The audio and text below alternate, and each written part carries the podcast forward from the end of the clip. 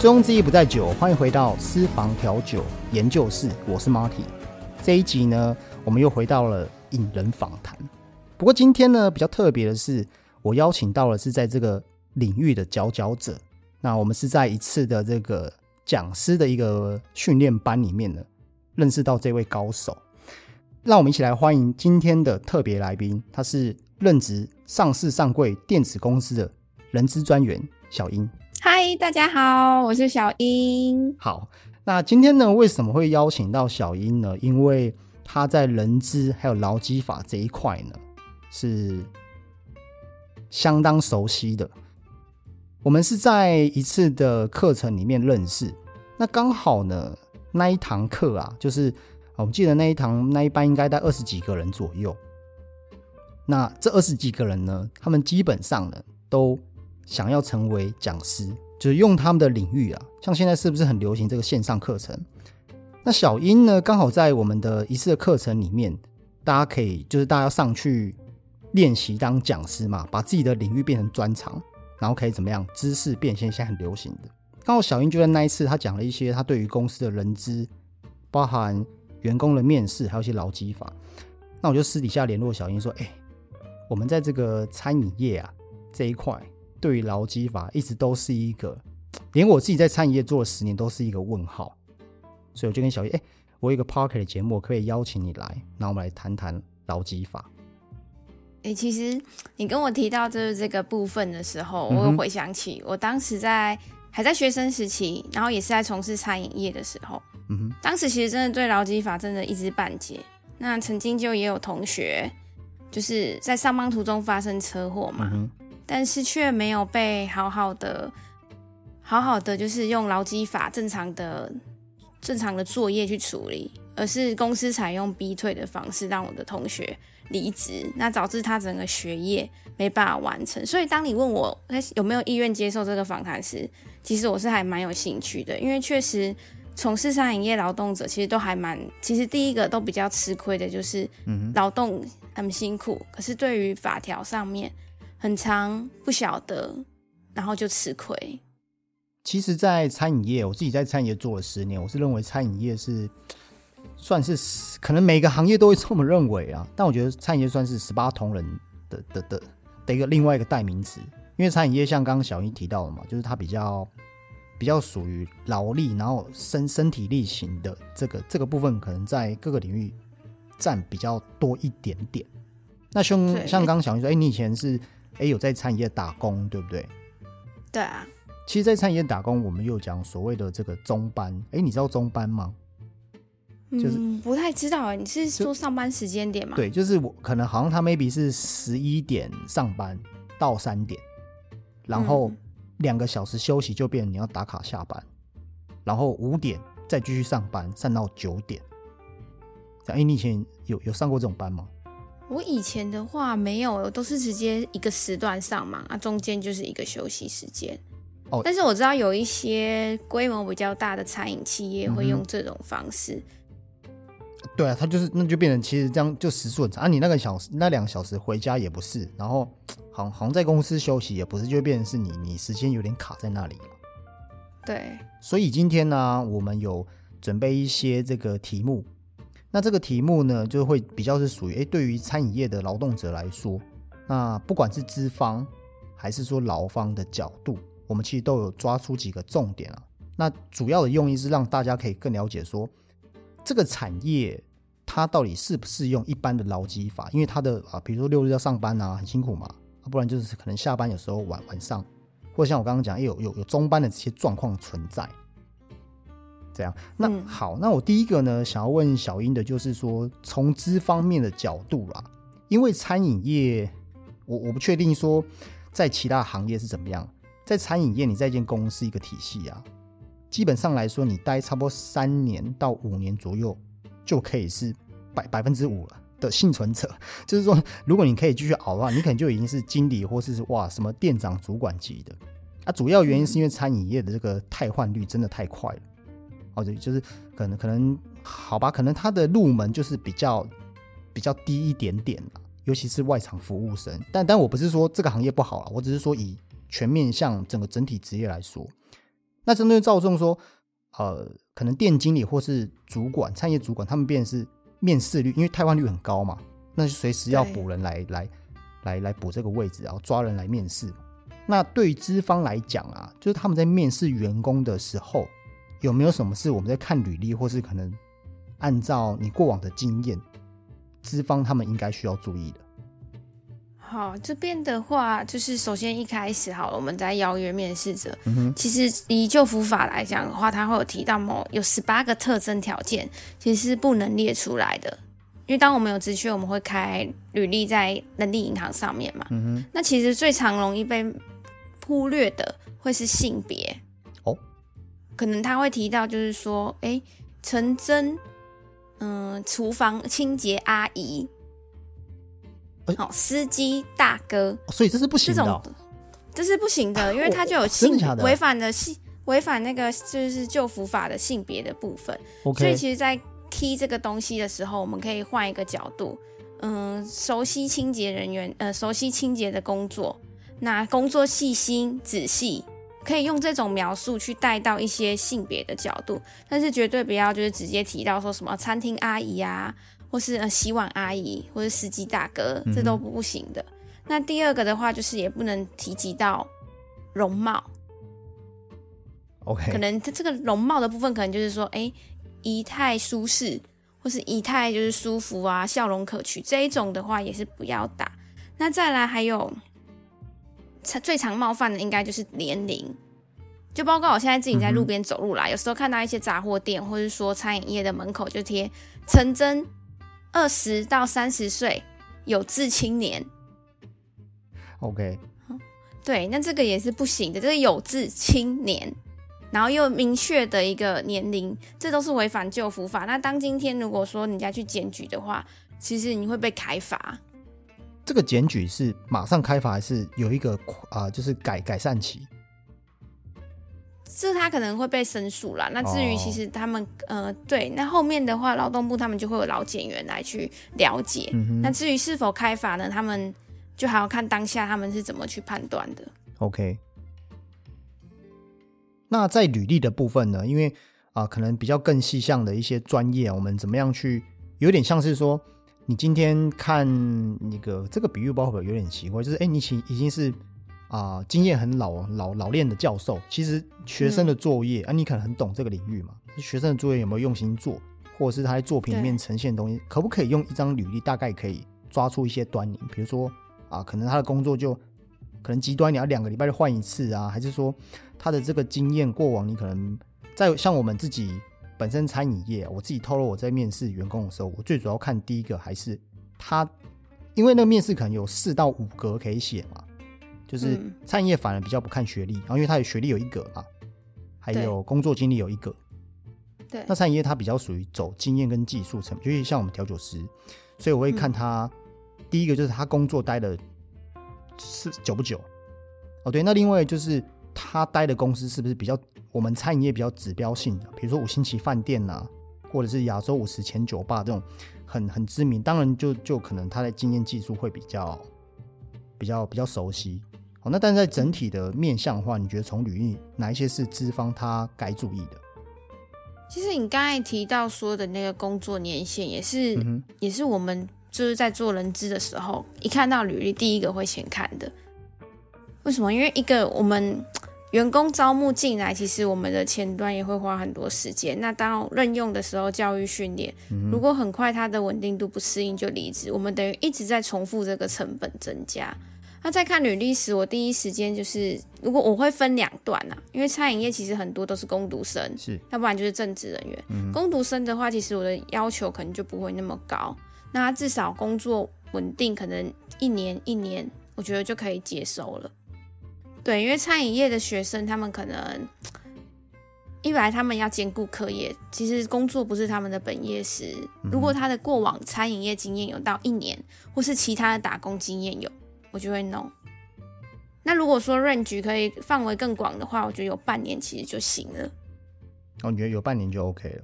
对，攻读生来讲，那在正职人员的话，最基本的门槛，你每一个工作至少都要有一年。如果是比较 junior 的餐饮业服务者，我会要求到一年。可是如果像已经做到累积经验三年、四年以上，再提及到年纪三十岁左右，嗯哼，三十岁其实就要开始追，就是这些员工，我就会去看，如果他在这之前的工作都是没有满一年的。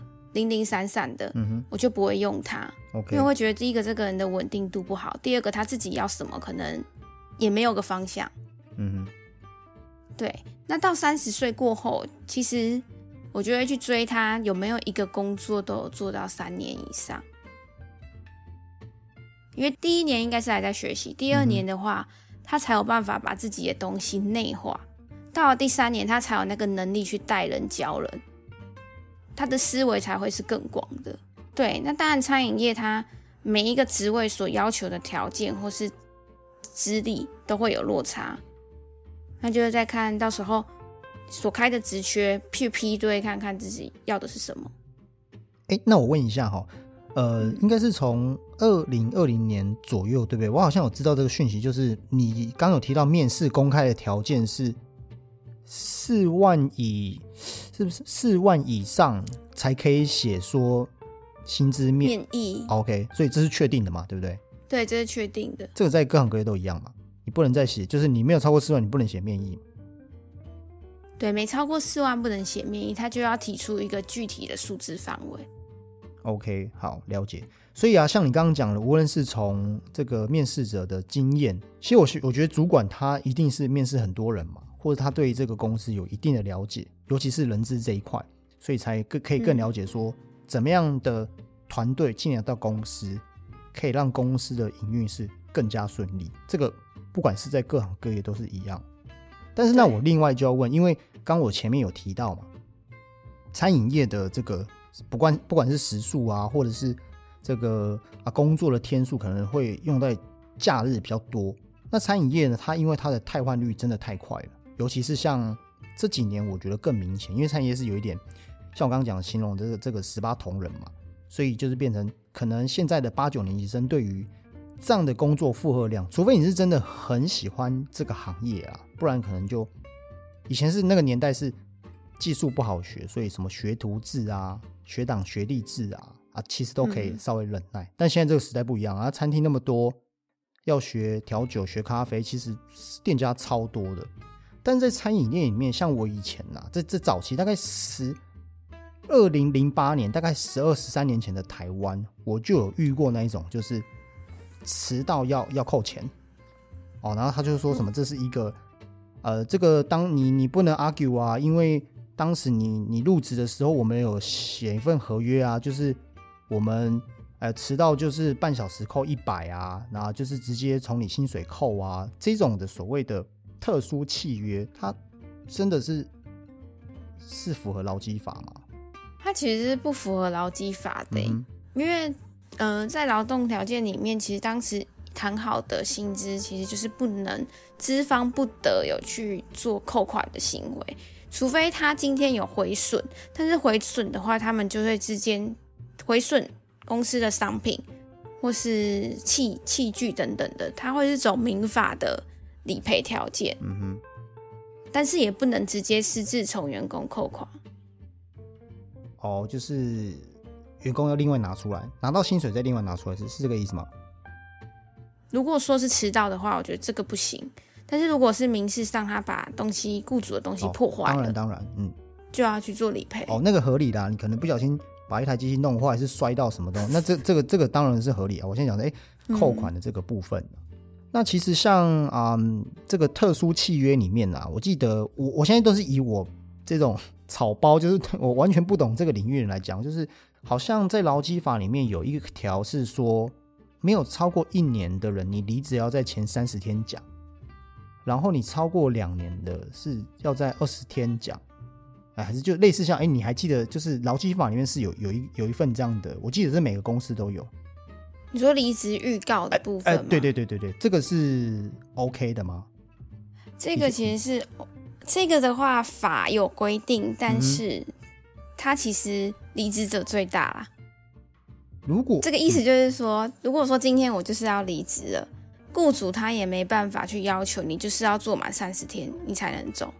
他只是给予一个建议，就是说，哎，劳资双方你们在谈的时候可以参考这个日期。但是如果今天员工要离职，嗯哼，他已经决定就是在哪一天的话，我们我自己的实务经验还是会尊重他。OK，因为如果他好了，当当他真的我们压他三十天，他后面也还是可以不来啊。嗯哼，那反而会造成其他更多的行政困扰，或是说哎人力安排调度的问题。嗯。那这就让我想到哈，刚刚前面这个包含这个面试履历的部分啊，我们遇到这些啊，当然我我觉得一件事情就是，其实大家不一定都说有对或错啊，只是说出发点不同。所以我们在前面我先讲一下说资方的部分，就可能像我自己，我讲我自己的案例好了，我以前就是有遇过那种可能是正职的比较少啊，但就有 part time 的员工是，他常常请假。我就是可能上班前五分钟，然后前半小时就请假，那可能工作态度啊这部分好像的确是他可能比较不符合餐饮业的个人特质。那我们遇到这种嗯，这种我们讲有讲惯老板嘛，那另外一个名词就是惯员工的时候，我们资方要在什么样状况之下做出适当的决定呢？比如说真的是太夸张了，就是要要把它 fire 的话，我们资方应该嗯。你刚刚你有提到说他就是哎上班前五到十分钟才通知要请假嘛？那他如果是请事假或病假的话，没有在就是在一个时间内通知时，主管是哎主管其实是可以不允许的。OK，嗯，对，并不一定说哎他提就要请就是可以就可以接受。那再还要再回去看公司有没有他的工作规则。如果我工作规则也明定清楚、清清楚楚的请假流程，那你就可以直接给予旷工。嗯哼，对。那旷工的话呢，我们会有分连续三天的旷职解雇，等于说他连续三天应到班没有到的话，就可以直接把它解雇掉。那还有另一个的话是六天旷职解雇，从他的第一天旷工、旷职的时候，连续三十天。如果累积六天，就可以让也是直接可以解雇掉。哦，一个是以连续来讲，啊，一个是以三十天以内来算就对了啦。对，两种方式，就是六天旷职解雇跟三天旷职解雇。那在比较恶劣的员工，好，他很聪明啊，会自己去规避之类的，那我会建议说，其实资方可以多次和他做一个访谈，留下记录，嗯哼，就是做一个矫正的作业嘛，就是提醒他、辅导他。但是他仍然还没改善的话。就可以走之前作业了。嗯哼，在那我可不可以再问一下，说这个之前的话，是因为他是有啊？我们这样听起来就是，我知道法律啊，可能法律啊或者劳基法有一定它文明的规定。可对我来讲，就是说，哎，那虽然是员工他有些部分做的不好，或者是他不适合这个公司的规则，在这种状况之下，我把他解雇的时候，我还要付遣散费给他吗？之前的话要。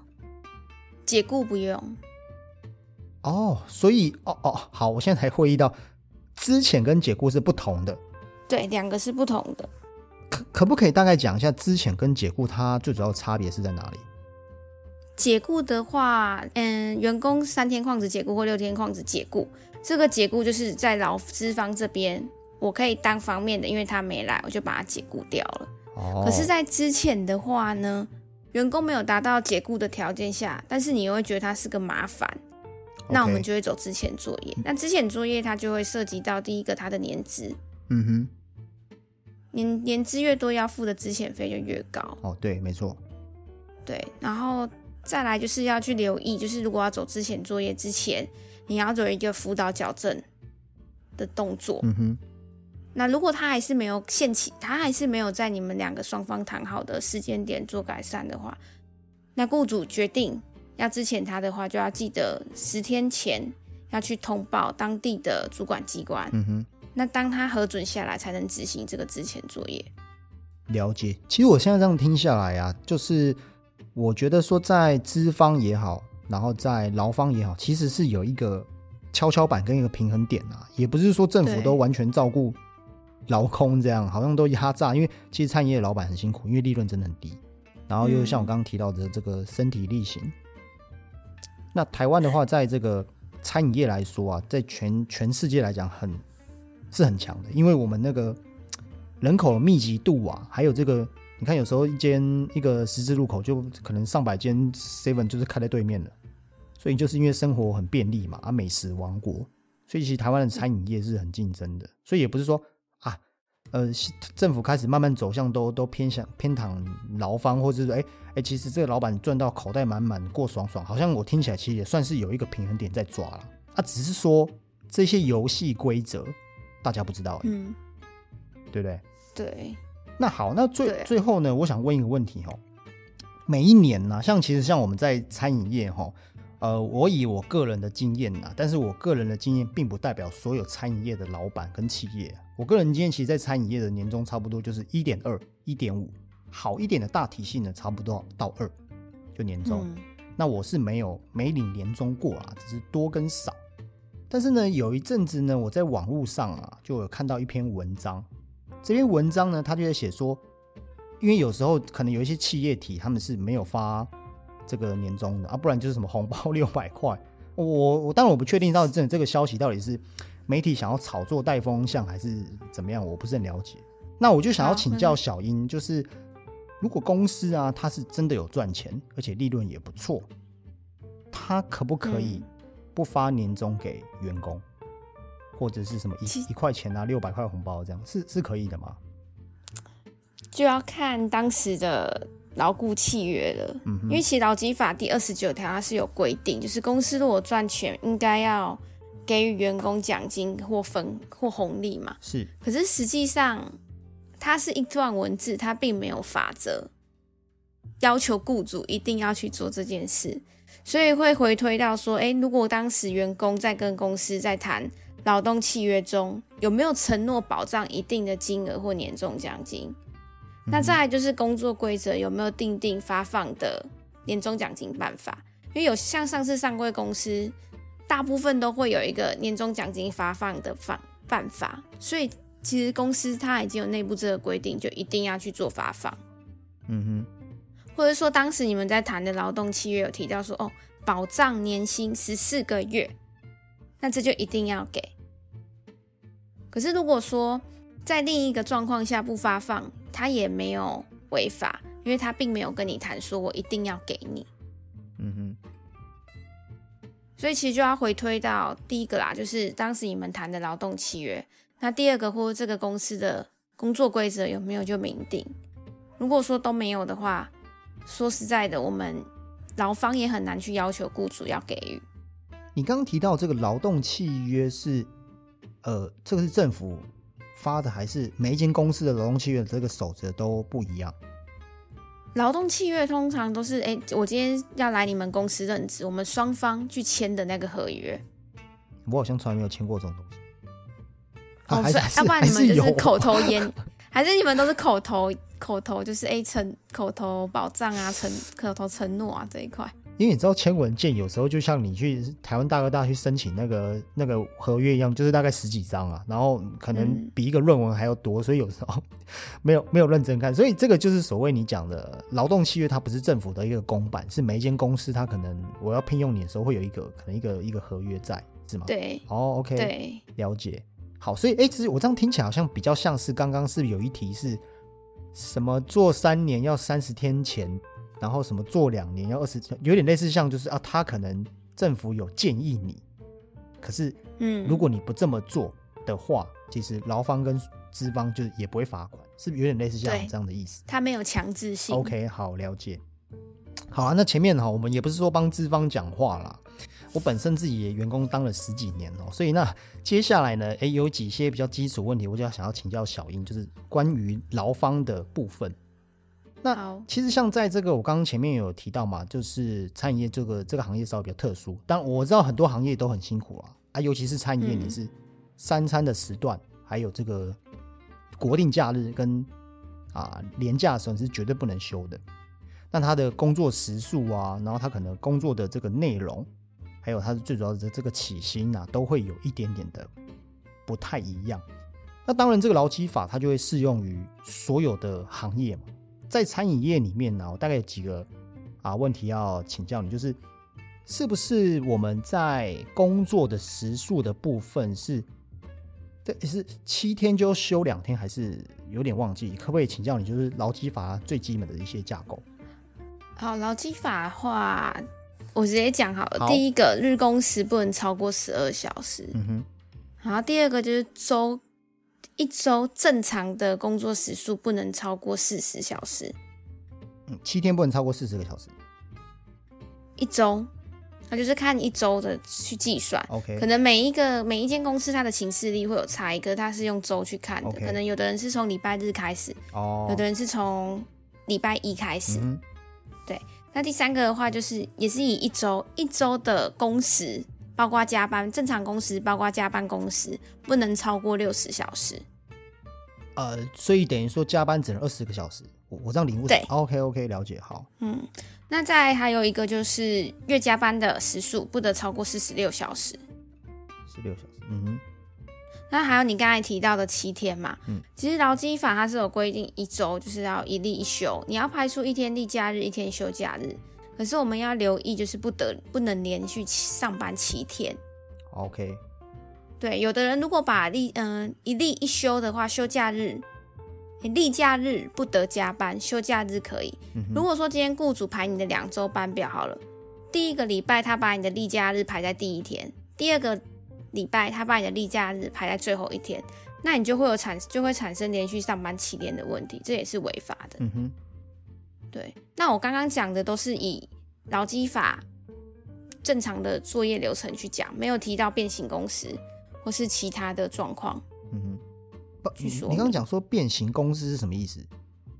嗯，变形公司它可能会有八周变形公司、双周变形公司、四周变形公司，这个通常都会看产业的落差，然后会有去做一个配套的方法。嗯哼，那好，哎，那我刚刚突然想到一件事情呢，我们在做餐饮业会有那种，比如说我啊，我讲台北的餐厅，好，那时候可能就开到十一点、十二点。好，那我可能就是啊，好，假设十二点赶客人，好，那里面收一收，那我可能就打，我今天就是打一点一点的卡下班，一点整，凌晨一点下班。那嗯，在劳基法有规定说，你下一个班次中间要间隔多久吗？哎，像我以前在做这个实习生哦，真的算是不能讲被压榨，这个平就是被训练。好，被这个刻苦耐劳的年轻人在实饭店实习的时候呢，肯定要这个吃得了苦头才是社会的好青年。所以呢，我就呃是凌晨一点下班这样子，然后呢隔天早上就是七点上班这样子。这这个有没有就是 这两班？这我们餐饮业俗称叫做晚接早，就是你很晚下班呐，然后接着就是很早上班呐。那在劳基法在这一块，啊当时可能。想学习嘛，然后觉得哎呀，就是很菜什么的，然后人家教你技术，当然当然你，然后又是我那时候薪水超低的，我那时候在 在那个餐饮科，然后我在大学嘛，然后在就是在一个某知名的连锁体系工作实习生，我记得那个二零一八年的时候，就是薪水是一万七，就是很落晒这样。嗯，真的。真的，现在如果一万七，应该没办法生活。没没办法，对，但是那是十，你看算一算，十三、十四年前台湾可能，然后那想学东西 OK 了。好了，那讲远嘛，把它拉回来。所以，那我就想要请教说，这个两第一天班跟第二天班中间的这个时数有没有被规定？有有规定，其实，在在近期的那个一例一休，其实已经有把它列进去了。我们的轮休间隔至少要十一小时以上。十一小时，哇，那就是假设性，你看哦，呃，我凌晨一点下班，隔天最早是，哎，这样十一个小时哦，隔天是要中午十二点才上班，对不对？对。哇，你说那时候超惊的，那时候，而且这样其实睡眠不足也，其实也容易有一些工作危险啊，休息不够。对，那个工作效率会不好。可是那时候才读大学啊，十九岁，那可能觉得还 OK 啊。哦，所以那这一点呢，各位听众可能你无论是资方还是劳方要特别注意，因为我觉得时代一直在改变嘛，不是说啊，你现在这种自媒体啊跟网络这么蓬勃，其实有时候你一个操作不好，你一个品牌就很容易。像我不知道小英知不知道，题外话讲一下，我记得是在二零一九年，啊，在餐饮业有爆发一个还新闻还蛮大的一个一个一个 case 啦。那这个 case 呢，就是台中有一个很知名的面包店，那他们跟哦，哎哇，你马上就有 feel 了，有有有有有，对，就是我可能可能各位听众也知道啊，大概这不知道的话，就是稍微那个单带听一下哈，就是有个面包店，然后他用了两个实习生嘛，啊，但是因为可能就是我相信可能资方跟劳方可能在工作上本来就有一些些不是很愉快，那你知道现在网络的世界很多人都不看电视了，那再像年轻人有一些什么 D car 这些。然后就投诉一些里面的啊一些事情呐，那那网友当然就是力挺出征呐，网军就是一片这个蜂拥而来嘛，哦，那就是 F B 啊什么干嘛？那反正 anyway 用到最后是哎，发现原来他那一块地是违建的，然后新闻媒体呀、政府官员接闻，后来整间店倒掉，收起来。所以我想这个不管在听这个频道的这个资方还是劳方，我想这一块可能要特别的注意啊。好啊，那最后一个问题哦，就有提到，哎，我们前面里面讲了，在资方的角度、劳方的角度，就变成说，其实我们还是要按照劳基法，因为这是一个 circle 嘛。其实整个产业就是消费者、老板跟员工，就就这三个环而已。那这个就是，哎，老板对员工不好，员工就会给客人坏坏脸色，那员工就就不会来啊，员工不会来，老板就就不会赚到钱，就就这么简单。好，那。呃，最后一个部分是，其实过往啊，像嗯，像我刚刚讲那个例子好了，以前年轻嘛，觉得哎呀，算了，没关系，一万七，然后啊，晚接早。可是，呃，时代在改变，那有一些其实劳方他们像 part time 也好，或者是正职人员也好，就是可能对这个东西是可能我们刚前面提到有些东西它是有一点点触发的。那劳方他的申诉管道，有时候可能不敢讲啊，或者。哎呀，算了的心态，或者是也不知道找谁。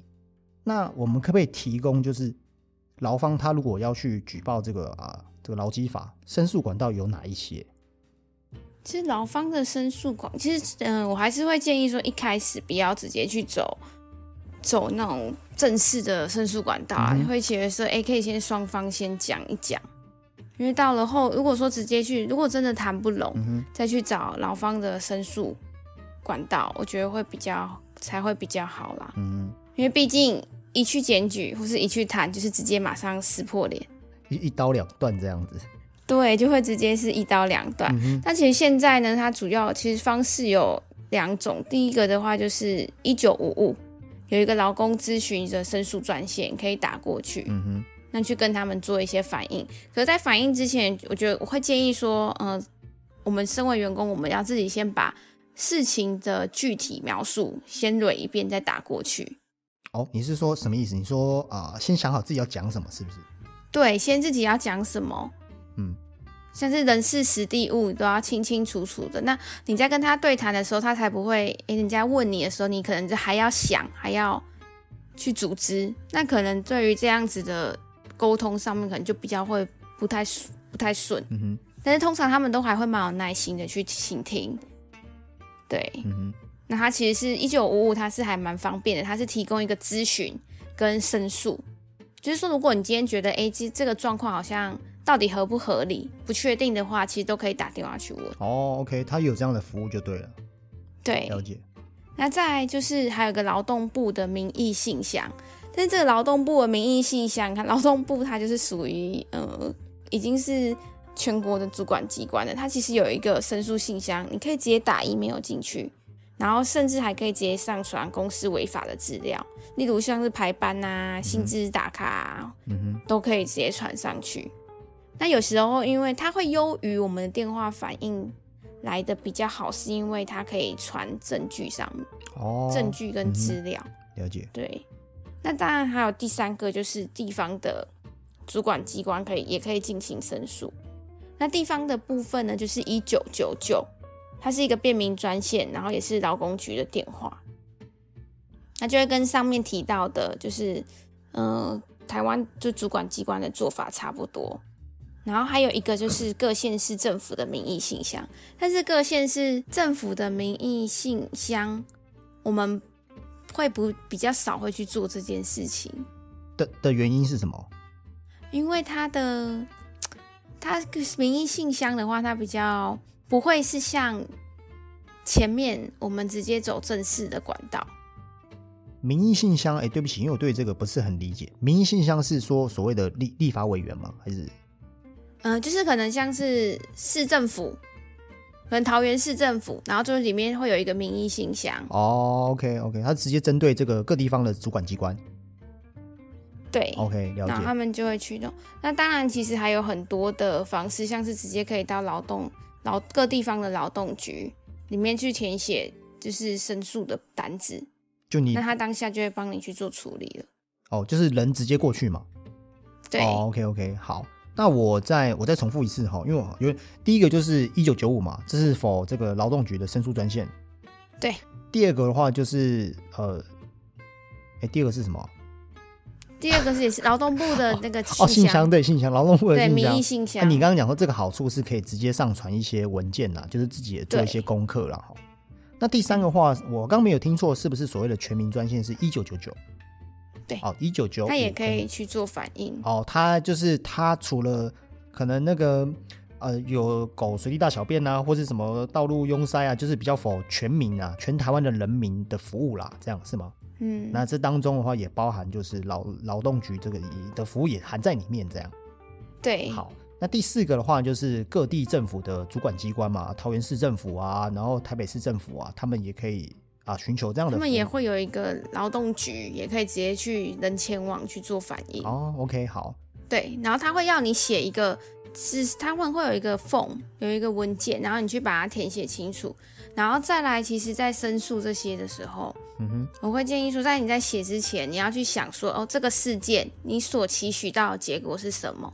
通常我们在处理的话，都会直接希望直接是有一个价金金钱，金钱，就是可能说发生这件事件后，我希望公司要给我的东西，或是直接是一个具体的数字，才会比较好处理。哦，所以你的意思就是可以直接说，比如说公司欠我多少钱，我希望要回来。对，或者是那在处在办事的这些人员，他也才会更清，就是知道你的诉求会比较好解决。了解，或者哎，可能公司在 FB 跟我道歉呐，然后或者是啊，这就是你说比较个具体的这个诉诉求。哦，OK，了解，明白。所以他在协助你处理的时候，他才知道哦，有一个有头有尾这样子啦。对，那他也可以更知道怎么去帮你谈。当你们在开，如果说 O OK 的话，当你们在开开调解的时候，嗯哼，就可以再去帮你们双方舌汤圆谈到彼此都能接受的地方。了解，但是还是要提醒各位观众，就是像刚刚小英提的，就是我们还是尽量去看可不可以跟我们的资方去谈说，哎，我我希望可能这个。还有我不舒服啊，或者啊，可不可以改进呢？还是说班表可以不要这样排啊？这先先大家先沟通会比较好啦，这样对不对？对，因为一撕破脸，他可能当你去检举的时候，有时候可能就不会是你们双方两个人，他可能还会影响到，像刚刚你有讲到的嘛，面包店它后续衍生出来的所有问题，导致最后整个停业。嗯，就就大家就是已经就是那个哇，这个感觉有点像破釜沉舟啊。不是你死就是我亡，这样好像也不太好。可是其实如果是遇到不平等的对待，我觉得去反映也是好的，因为他们才会资方也才会更落实哦劳资法的做劳资劳基法的运行。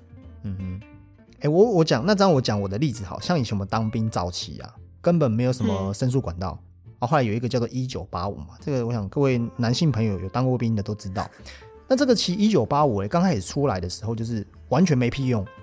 就是弄弄好看的这样，那可是当然后来就是随着时代的改变呐，然后啊整个啊我们不管是国军啊台湾的政府的一些人文啊文化的提升，哎，我在当兵的时候真的有人打过，哎，真的就是就被就是可能呃我当兵的时候应该二十年呃这样不对二十十也是差不多十五年前左右了，其实那时候台湾已经慢慢走向更文明啊，然后更开放的的的制度了。那资讯也比较流通了啦。对，就比比较不会什么常被被盖住这样。虽然这个东西，这个世界就是这样嘛，就是有光明，那当然就是相反的也有黑暗。那但是啊，真的有用啊。班长可能一些比较就是还是比较人人道的，就是对待我们，就是他有调整他的脾气啦。那那我们刚这个小英你提到，哎，这你刚刚讲这么多专业的资讯跟管道，会不会就是哎就是？有点像我刚刚讲的这种，哎，其实就真的没用啊，或是什么，也不会帮你服务啊，就是哦，好，OK，我会帮你处理。过了半年就完全没有任何消息，会会现在还会发生这种事吗？好像不会哦。现在因为劳劳动部现在也都开始重视这些事情了。嗯哼。所以其实像今年好了，我自己任职的公司就也有被查啦。其实说真的，都会陆陆续续来查。那他们来查的话，可能他们也会分很多不同的不同的领域，可能像是外劳的查访外劳，嗯哼，然后查访可能工作安全。那再来还有，如果检举的话，可能就会有是工时的部分，嗯哼。所以他们其实这个劳动部里面，呃，劳工局。他们各项领域也还是会做分工，而且今年整个劳检专案一直在往上，劳检的劳检员的招增聘也在增加。OK，所以他们其实也像我们一样，他的员工他们也会需要业绩。哦，了解。这这个我们私下谈就好了，所以他们也会来频频来查。OK。对，之前当你有一个对，就当你有一个把柄的时候，或是有人来检举时，他就他们就会派员直接来厂区啊，然后就是说，哎，请你帮我缴交就是你们的劳工名册，那他就会开始做一个人员的勾选。好，这些人员勾选完之后，请你提供他的请假资料、出勤资料、加班资料，还有薪资条，逐笔去彻查，看有没有延后工时未给付工资，或是说。哎，薪资跟实际上我们及他们两端的薪资条跟考勤资料不吻合的问题。嗯哼。对，所以其实，在这一块，我觉得我们这边，其实台湾，我觉得现也是因为，我觉得意识也有在陆续抬头了啦。有有有。劳方意识，要不然可能在过往很多都是做义工、志工 就没了嘛。对。但说真的，其实我们受雇于人，我自己也是人资人员，我觉得我也是员工。有时候我们在那个立场下，也为了一份工作，也不想说有就好了，所以不会去争取太多。嗯哼。但是现在时代在变了，其实很多新闻也都提到过劳。那在工时过长，当遇到不合理时，你去反，我们就去反映，才有办法去获得。比较好的回馈，嗯哼，那政府那一方其实又就是有点像是第三者的角度去帮我们做中间的强制执行，要求雇主去做到。嗯哼，了解。好啊，哇，那今天呢，其实呢，我想大家应该有挖到一些宝啊。其实当时我就在想说，哎，餐饮业是台湾的，像我刚刚讲的这个美食王国嘛。其实台湾的这个餐饮业，就是像这种夜市的文化。因为我去过许多的这个亚洲国家，呃，中国大陆可能有。那日本的话呢，我觉得那个比较不太像是夜市啊，是市集。那日本我觉得它也是哦，都把很多的东西啊做的很精致，尤其像他们的这个寿司啊，啊美食这一块，呃，过这个关东煮啊，路边的关东煮都很好吃。那这个美食啊，跟餐饮业啊，对台湾来讲啊，在整个观光跟国际的的这个地位啊是非常高的。好，所以很多外国人都会喜欢来台湾吃美食。但是呢，在这个背后啊，付出的这些技术人员呐、服务员呐、厨师啊、咖啡师、调酒师，是他很重要的一环。但有时候东西就是这样，物以稀为贵。所以啊，我就想说，做了一集节目啊，是针对于比较针对于餐饮业的这些啊伙伴们，或者是餐饮业的这些职人、技术人员啊，甚至是最底层的这些服务生。那今天呢，非常谢谢小英啊，哇！这个是连我自己都收获很多，因为我我觉得我在前面的问题可能对来讲问来说，哎，怎么问了这么这个很基础？但是对我们来讲啊，这对我们来说在工作上面的帮助很大，因为我们是直接面对代替老板，直接面对这个消费者嘛。如果要让这个产业更好，我相信啊，不管是劳方跟资方啊，都在劳基法，当然还有刚刚小英提到的，政府是站在这个第三者的角色是非常重要。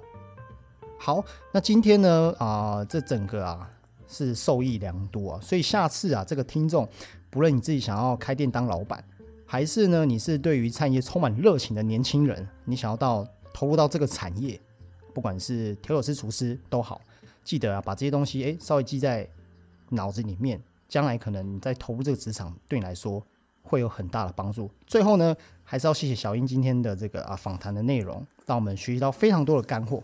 那我们就下一集见喽，拜拜，拜拜。